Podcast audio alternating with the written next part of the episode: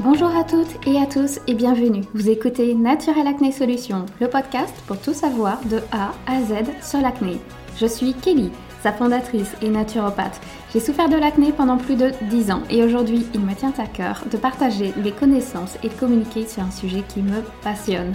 Trouver la cause de son acné, c'est trouver les solutions adaptées pour soi pour ne plus la subir. Je suis ravie de vous retrouver pour ce nouvel épisode de podcast, surtout que la thématique a été choisie par vous, que cela soit via un message privé ou via la boîte à questions Instagram. Plusieurs d'entre vous ont souhaité que je parle de l'acné rosacée. Il s'agit d'un sujet très intéressant car on confond régulièrement l'acné classique, dite acné adulte, et l'acné rosacée. Tout d'abord, la rosacée contient plusieurs noms à elle seule selon son stade On dit trop souvent à tort et à travers l'acné rosacée, alors qu'il peut s'agir de rosacée sans acné ou bien d'une rosacée avec acné adulte. Pour mieux vous éclairer, la rosacée est aussi appelée coprose, acné rosacée, érythrose, rougeur, rhinophyma, parfois même par le nom flush. La rosacée est une affection inflammatoire de la peau, du visage. Ça touche à peu près 2 à 3% des adultes. Il s'agit d'une affection qui touche les petits vaisseaux du visage.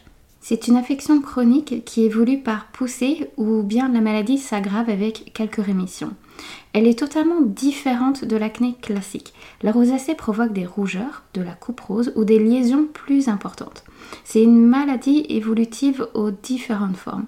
Si vous soupçonnez une rosacée et que vous souffrez d'acné, je vous conseillerais vivement de consulter un dermatologue pour réaliser un diagnostic de la peau. Le dermatologue pourra également vous indiquer à quel stade vous êtes actuellement. Le diagnostic de la rosacée est exclusivement clinique, c'est-à-dire par un examen visuel du dermatologue et son interrogatoire. Et on distingue donc quatre stades, comme je vous le disais, il y en a plusieurs. La première, on aperçoit une érythrose, c'est-à-dire une rougeur du visage, des bouffées de chaleur, des flushs ou des bouffées vasomotrices au niveau des vaisseaux sanguins le second stade, il s'agit d'une érythrocoprose correspondant à l'association de rougeur avec une visibilité de gros vaisseaux sanguins.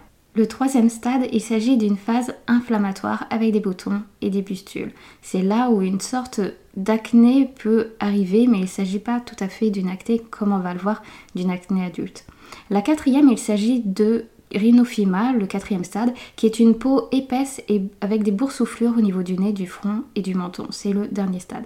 Je ne vous conseille pas forcément de regarder des photos sur internet. Il s'agit souvent de formes très importantes, voire très graves. Le mieux est de réaliser un diagnostic pour être sûr si vous avez une acné rosacée ou non, parce que bien sûr, si on est au stade 4, c'est euh, davantage une évidence qu'on a une rosacée. C'est surtout lorsqu'on est à un stade beaucoup moins avancé avec des flushs, euh, des rougeurs, euh, avec un petit peu d'acné où on va pas savoir est-ce que c'est une acné rosacée, un début d'acné rosacée ou est-ce que c'est euh, de l'acné adulte. Donc c'est là où le diagnostic avec un dermatologue pourra vous le confirmer. Et bien sûr, il ne faut faire aucune généralité parce que chaque personne un profil bien particulier. La rosacée n'évolue pas systématiquement jusqu'au stade 4. Beaucoup de personnes restent au stade 1 ou 2 par uniquement des rougeurs sur le visage, tandis que d'autres passent au stade 3. Malheureusement, la rosacée touche fréquemment les personnes à peau claire et peut avoir des conséquences tout aussi importantes que l'acné adulte, c'est-à-dire sur le moral et la vie sociale que cela porte. Mais je dois dire que toute maladie de peau qui touche le visage est vraiment très très difficile à vivre. Et même sur, sur le corps, bien sûr, de l'eczéma par exemple. Lorsque c'est une problématique légère, c'est relativement ok, bien supporté moralement, mais à partir du moment où elle est visible et surtout douloureuse et que certaines personnes le font remarquer en plus, là c'est compliqué. Un autre point bon à savoir, c'est que la rosacée serait plus fréquente chez les femmes, mais ce serait plus sévère chez les hommes. Les hommes sont donc moins touchés par la rosacée, mais les symptômes peuvent atteindre un stade plus élevé. A noter aussi que les hommes prêtent souvent moins d'attention à leur peau, ils ne prennent pas aussi soin de la peau que nous les femmes. Bien sûr, ce n'est pas tous les hommes. Je parle d'une généralité qui a été prouvée scientifiquement. Mais d'un point de vue culturel, la femme sera moins jugée si elle utilise des cosmétiques, s'éloigne du soleil et consulte un dermatologue. Heureusement, la culture change, les mœurs changent avec le temps. Par rapport à l'âge, la rosacée peut débuter dès 25 ans avec une fréquence qui augmente progressivement jusqu'à un pic autour des 40-50 ans. Souvent, la rosacée s'accompagne d'une peau hypersensible et d'une surréaction aux cosmétiques qui va provoquer et accentuer les rougeurs. Il est même possible de réagir à l'eau du robinet à cause du calcaire qui assèche la peau et va rendre la peau sensible. D'ailleurs, même en cas d'acné adulte, disons classique, le calcaire de l'eau du robinet peut poser souci. Si nous allons plus loin dans les différentes formes de la rosacée, il y a la forme vasculaire appelée aussi couperose. C'est la plus fréquente. La rougeur ou érythrose est l'élément le plus caractéristique de la rosacée. Les vaisseaux du derme sont irréguliers et dilatés. La coloration de la peau peut être associée au développement de petits vaisseaux très fins, très rouges et parfois même violacés définissant la couperose. Cette sensation de visage rouge est particulière car l'atteinte se concentre principalement au centre des visages en épargnant les yeux et la bouche. En revanche, les joues, le nez, le milieu du front et le menton seront concernés par les rougeurs. La localisation et surtout euh, la permanence de la rougeur est très typique de la rosacée. Cette forme s'accompagne fréquemment de bouffées de chaleur qui surviennent dans des circonstances très diverses, par exemple lors d'ingestion d'aliments chauds ou épicés ou de la prise d'alcool, une ambiance surchauffée, une exposition solaire. Il y a plein d'exemples. Le visage et parfois le, cou euh, deviennent très rouges avec une désagréable impression de chaleur. Il s'agit d'une forme de rougeur très différente que lorsque l'on rougit parce que l'on est stressé. Le stress peut bien sûr aggraver la rosacée, mais ce n'est pas l'unique cause. Comme indiqué, la rosacée épargne les yeux, c'est-à-dire que ça va vraiment être autour. Mais 30 à 50% des rosacées s'accompagnent d'une atteinte oculaire. Elle serait due au dysfonctionnement des glandes de Meibomius qui contribuent à la lubrification des yeux. Ce sont des petites glandes présentes le long des paupières et qui sécrètent une substance huileuse. Les symptômes associés et qui peuvent alerter est une sécheresse des yeux avec la sensation de corps étranger ou de sable dans les yeux, voire des brûlures, ou de vision trouble, ou bien une hypersensibilité à la lumière. Bien sûr, pour rappel, toute rosacée n'a pas systématiquement une atteinte oculaire. Il est possible d'avoir les yeux secs à cause d'un excès d'écran ou de travail et une rosacée en parallèle, sans autre pathologie. Je ne voudrais surtout pas que cet épisode vous inquiète à ce sujet. La rosacée est appelée acné rosacée car certaines personnes, en plus des rougeurs, peuvent développer des papules et ou des pustules qui ressemblent à des lésions d'acné. Il s'agit d'une forme d'acné assez différente mais qui n'est pas si facile à distinguer. La rosacée ne comprend pas de séborrhée, ni de comédon, ni de kyste superficiel ou profond. Elle est limitée au visage, contrairement à l'acné, qui peut s'étendre sur l'ensemble du visage, le cou, la poitrine, le dos. Les papules et pustules de la rosacée seront uniquement situées au niveau des joues, du nez, milieu du front et du menton, là où, les zones sont euh, par rapport à la rosacée, et pas sur l'ensemble du visage. Pas de boutons dans le cou, pas non plus au niveau de la mâchoire par exemple, ou sur les tempes ou le dos des côtés. Et la rosacée est évolutive avec l'apparition de rougeur ou de et de flush, contrairement à l'acné où il n'y a pas de bouffée vasomotrice. Bien sûr, il est possible de souffrir à la fois de rosacée et d'acné, mais il s'agit de deux maladies différentes et distinctes. Il sera vraiment très important de faire la différence puisque les produits cosmétiques contre l'acné peuvent irriter davantage la peau sensible et réactive des personnes atteintes de rosacée.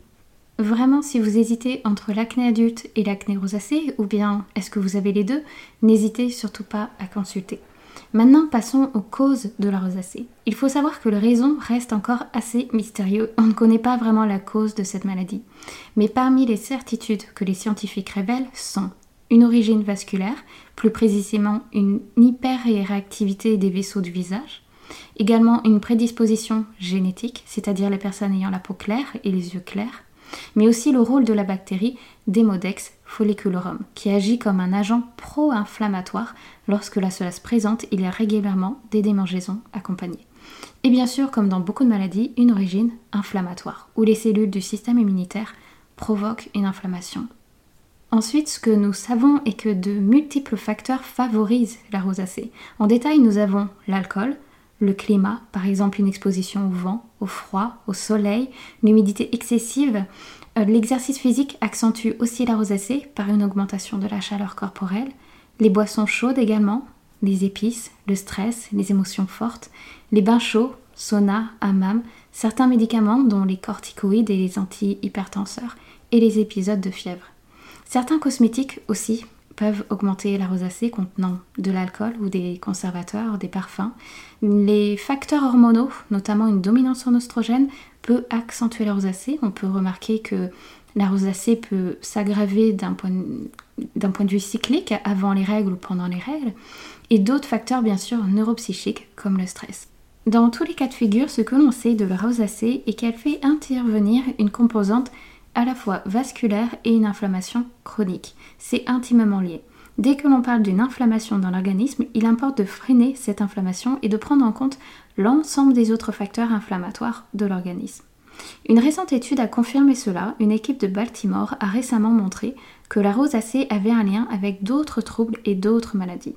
Chez les 130 participants de l'étude a été observée une association significative entre justement la rosacée et différentes pathologies comme les allergies, des affections respiratoires, des troubles digestifs comme le reflux gastrique, une hypertension artérielle, des troubles métaboliques, cardiovasculaires, urogénitaux, des déséquilibres hormonaux chez la femme. Donc ils sont assez nombreux les pathologies associées avec la rosacée. Donc il est important de savoir que la rosacée, malgré qu'elle soit présente, il est possible d'agir, tout comme l'acné adulte. Des solutions existent et pour réduire la rosacée, et même si l'on connaît encore mal son origine, cela n'empêche pas de travailler en profondeur pour un meilleur équilibre du corps dans son ensemble. Tout comme l'acné, l'objectif n'est pas de subir sa rosacée. Alors, que faire Vous me direz?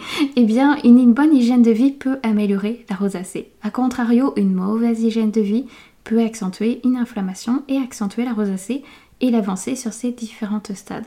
La première étape sera de s'assurer que votre système digestif soit performant et que votre alimentation vous soit bien adaptée. Notre alimentation et notre carburant et une flore intestinale et une digestion malmenée pourra entraîner pas mal de symptômes propres à chacun, douleur à l'estomac, ballonnement, flatulence excessive et gênante, des troubles du transit, que ce soit constipation, diarrhée ou en alternance des deux, des nausées par exemple, enfin plein de petits mots du quotidien qui pourront vous indiquer que votre système digestif n'est peut-être pas optimal et il serait intéressant de s'y plonger de plus près pour en prendre soin. Ce que j'invite à faire régulièrement, c'est de réaliser un calendrier de vos symptômes et de vérifier si vos soucis digestifs reviennent régulièrement selon vos pics de rosacée. Cela peut être une première piste à explorer. Il suffit parfois de noter son alimentation au jour le jour pour avoir le déclic sur un aliment posant problème.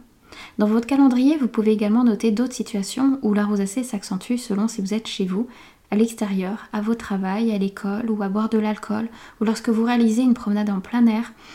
D'autres situations comme nous avons pu le voir dans les causes de la rosacée. D'un point de vue alimentaire, prenez soin de votre foie. Ça, c'est capital en cas de rosacée. D'ailleurs, on dit souvent que la rosacée au niveau du nez est associée à des troubles hépatiques et que la rosacée au niveau des joues est associée à des reflux gastriques ou à des troubles de l'estomac et la rosacée au niveau du menton à des troubles gynécologiques. Bien sûr, cela reste hypothétique. Donc, en cas de rosacée, il sera important d'avoir une alimentation bien équilibré, qui ne va pas donner une surcharge de travail au niveau du foie. Il s'agira de sonner vers quelques bases, de consommer suffisamment de légumes, de protéines animales ou végétales et un peu de féculents sans excès. Il s'agira également de se tourner vers une alimentation qui nous est adaptée à soi, car il existe de nombreuses diètes, mais toutes ne nous correspondent pas. Aujourd'hui, on remarque en voulant parfois trop bien faire dans son alimentation, on peut partir dans les excès. Ainsi, n'hésitez pas à réaliser des changements progressifs et à être sûr que cela ne perturbe pas votre système digestif. Si de nouveaux troubles digestifs se manifestent, cela veut dire qu'il y a un faux pas. Les intolérances alimentaires peuvent également impacter l'inflammation, dont la présence et la sévérité de la rosacée, que cela soit les plus connus, le gluten par exemple, les produits laitiers ou d'autres intolérances. Une autre étape, mis à part l'alimentation, de s'occuper de son foie, de vérifier les intolérances alimentaires, d'être sûr que son alimentation soit bien adaptée, c'est la gestion du stress qui sera aussi conseillée. Même si pour toute personne la gestion du stress sera importante. En cas de rosacée, elle peut vous être d'une grande aide vraiment supplémentaire. En somme, un mode de vie sain vous aidera à gérer la rosacée et à avoir une action contre elle. D'un point de vue cosmétique, l'acné rosacée sera très différent d'une acné adulte. On ne donnera pas les mêmes conseils et on ne choisira pas les mêmes produits. Il y a une règle d'or qui est agir en douceur. En naturopathie, c'est vrai que je le dis souvent, mais davantage en cas de rosacée. Les soins doivent être choisis pour les peaux sensibles à très sensibles et réactives. L'utilisation de savon, de lotion ou de gel à base d'alcool, d'eau chaude sur le visage seront interdits car ils sont potentiellement irritants. Ces cosmétiques pourront vraiment aggraver le rosacée. Vous pouvez lire les ingrédients de vos cosmétiques avec des applications.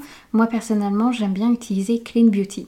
Vous prenez une photo de la liste des ingrédients sur votre packaging et l'application se chargera elle-même de vous signaler les potentiels ingrédients irritants pour votre peau. De même, les soins agressifs comme les gommages ou certains massages du visage ne sont pas du tout conseillés. Cela fragilise l'épiderme et va stimuler encore plus la circulation sanguine. Même en se lavant le visage, on évitera de masser la peau trop longtemps en appuyant sur la peau. L'objectif est de passer vos doigts avec douceur et légèreté sur votre peau. Ce qu'il sera à privilégier par contre, c'est davantage l'utilisation de lotions nettoyantes sans alcool, type eau ou les hydrolats sans conservateur, sans parfum. Lisez bien les ingrédients, car on m'a souvent dit que certaines personnes réagissaient aux hydrolats. Mais souvent, quand je vérifie le produit, ce n'est pas 100% hydrolat. Il y a toujours des conservateurs ou des parfums. L'hydrolat de bleuet ou d'amamélis, 100% sont très efficaces et va apaiser la peau et les rougeurs.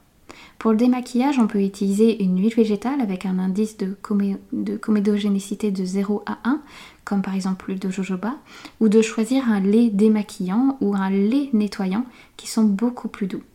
Pour les crèmes, on choisira des crèmes hydratantes pour peau sensible et réactive et non des crèmes purifiantes pour l'acné et les boutons.